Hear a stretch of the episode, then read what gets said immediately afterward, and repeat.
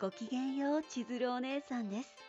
本日収録しておりますのは2020年の10月8日です。昨日漫画家の高瀬ひな先生のご紹介をさせていただいたと思うのですがそのね街頭会のポッドキャストを公開した胸のツイートをねお姉さん自身のツイートを高瀬先生を自らリツイートとあとは「いいね」をしてくださってなおかつ温かなお言葉までいただいてしまって。ねえみんな2年 B 組お姉先生アクセント合っていたみたいです。ぜひぜひチェックしてみてください。さてさてお姉さんそんな温かなねお言葉を先生からいただいた元気を力に変えて本日自分の作品ムキムキだけれど子犬系な彼のために小さくまとまろうとする乙女のお話。っていう息がねもう切れる。そのね「ムキ恋」という略称の作品の第8ページ目を書いておりました。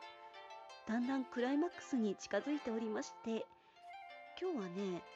1ページのね半分くらいを書きました。お姉さんね多分筆だいぶ遅め地質の部類だと思うんですけどイラストも。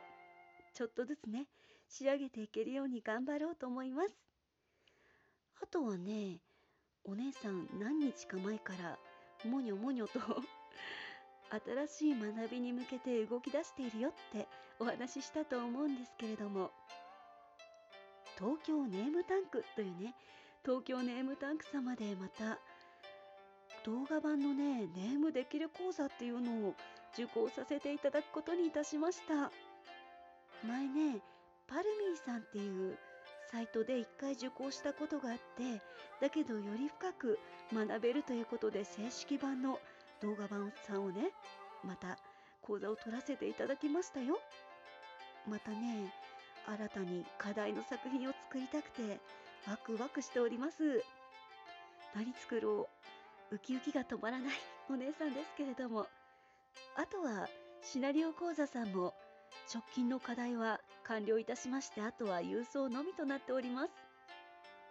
お姉さんどんだけ勉強するのって感じだけど本当にいくつになっても勉強って楽しいものだなぁなんて思いつつね。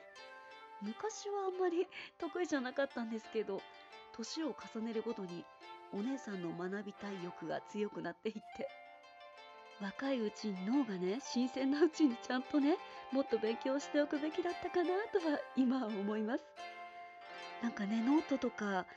ガーって書くんですけど読み返してみるとん？こんなことを書いたっけ？ってなる。大人って恐ろしい。というわけで本日はここまでです。ここまで大切に聞いてくださって本当にどうもありがとうございました。今日があなた様にとってとっても素敵な夜になりますように。素敵な夢をご覧くださいませ。おやすみなさい。